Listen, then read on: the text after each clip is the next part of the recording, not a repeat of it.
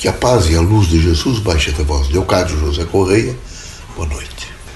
Vejam, meus amigos, sempre há oportunidade de se renovar. Cada um, no sentido de per si, deve ter uma força de autoconhecimento.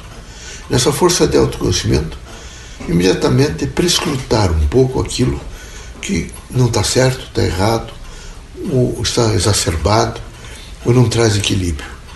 A vida da Terra é um contínuo reexame. Vocês precisam continuamente reexaminar, veja o conhecimento, reexaminar as situações diversas de, de acertos e desacertos que registraram internamente, no sentido de necessidades, de felicidade, de amparo, de desajustes, de ajustes, enfim, de construção e desconstrução. Cada homem tem o dever na força do autoconhecimento, de delinear seu plano existencial vivencial. Então, o que representa hoje, o que pode representar amanhã e como posso aproveitar o que já vivi no sentido do ontem.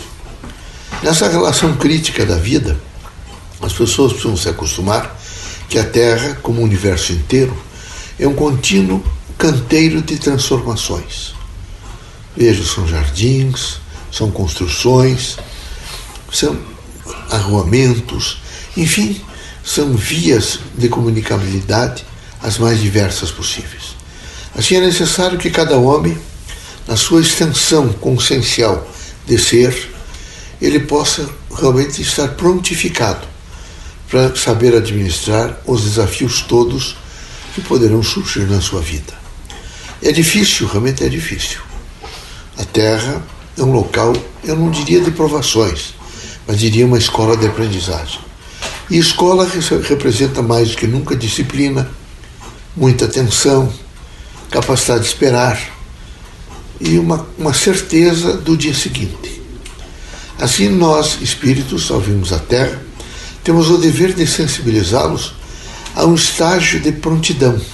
Os irmãos devem ter continuamente uma prontidão para alcançar tudo aquilo que possa aparecer na vossa frente, mas não só alcançar no sentido de viabilizar é, a, a dimensão do fato, do ato, do desafio, mas estar pronto realmente é para dissecá-lo, para analisá-lo, para indagar.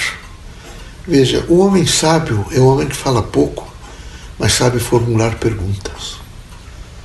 O homem despreparado é aquele que está continuamente querendo falar muito, dizer tudo, fazer com muita rapidez as coisas, enquanto que o sábio é paciente e sempre está construindo perguntas.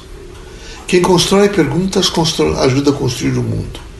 Então é necessário que vocês, na sua consciência crítica, de, de procurar aquilo que se chama sapiência, sabedoria, procurem realmente entender que o diálogo se faz né, no ouvir, no falar a dimensão do que está acontecendo, do contencioso, da vida, mas é fundamentalmente perguntas. Assim era necessário que nesse momento que os irmãos estão vivendo, um pouco, eu diria, isolados, se não estão isolados, pelo menos a notícia do isolamento chega aos irmãos chegou à humanidade como um todo, os irmãos devem aprender a fazer reflexão e meditação. E devem se indagar muito: será que eu estou me transformando? Será que realmente eu estou compreendendo nesse momento o estágio que eu estou vivendo? Será que eu não estou levando realmente que a Terra, vejo, mesmo com todos os óbitos e com as recomendações, vejo, dos, das Secretarias de Saúde, do Ministério da Saúde, da Organização Mundial de Saúde, o Brasil continua fazendo festas. Numa dimensão de que as coisas estão muito bem. É, é evidente o desrespeito à vida. Há uma evidência em toda a linguagem, em todo o falar, em todo o se expressar. Era preciso que os irmãos, nesse momento, entendessem que o comedimento, o espírito crítico, a certeza de que é preciso ter um autocontrole a disposição de alcançar somente o dia seguinte, no sentido diferenciado. Será melhor, eu vou, me, eu vou me postar melhor, eu vou falar melhor, eu vou agilizar melhor. Não. As pessoas perderam um pouco esse referencial de se prontificar, de se construir para fazer frente aos desafios novos. Nós, espíritos desencarnados, na nossa manifestação, devemos ser muito claros ao sensibilizá-los a um contínuo processo de prontidão. Isso não significa que os irmãos não tenham momentos de alegria, de satisfação, momentos que os irmãos têm prazer de estar juntos uns dos outros, mas não poderão nunca perder, veja, o sentido crítico, o vetor da vossa inteligência, do vosso pensamento, da vossa sensibilidade para alcançar determinados objetivos. Só assim os irmãos saberão alcançar responsabilidades maiores, administrá-las da melhor forma possível e não perder nunca o equilíbrio. A prece é o elemento que, nesse momento, cria vigor em toda a ordem humana. Por isso, recomendamos aos irmãos um exercício permanente de prece, um exercício de compreensão e um, um lutar para se afastar do lado negativo da vida, não deixar-se tomar por pensamentos que nesse momento denigrem ou criam angústias, sofrimentos ou miserabilidades em si e no próximo. Que sejam os irmãos muito fortes para vencer todos os obstáculos, mas que não percam nunca o sentido vetorial de uma vida reta, digna, profícua e absolutamente posta em torno da evolução do seu próprio ser e de todos os outros da humanidade.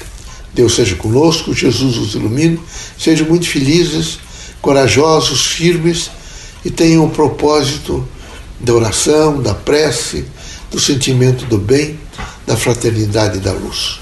Deus os ilumine. Tá bom? E alegria, né? Mesmo às vezes o tempo estando escuro, tendo se sentindo um pouco de forças tentaculares negativas, ore e ao mesmo tempo faça uma prece da alegria. É muito importante a alegria. Ela, veja, descondiciona, ela imediatamente relaxa, ela cria uma propositura de equilíbrio.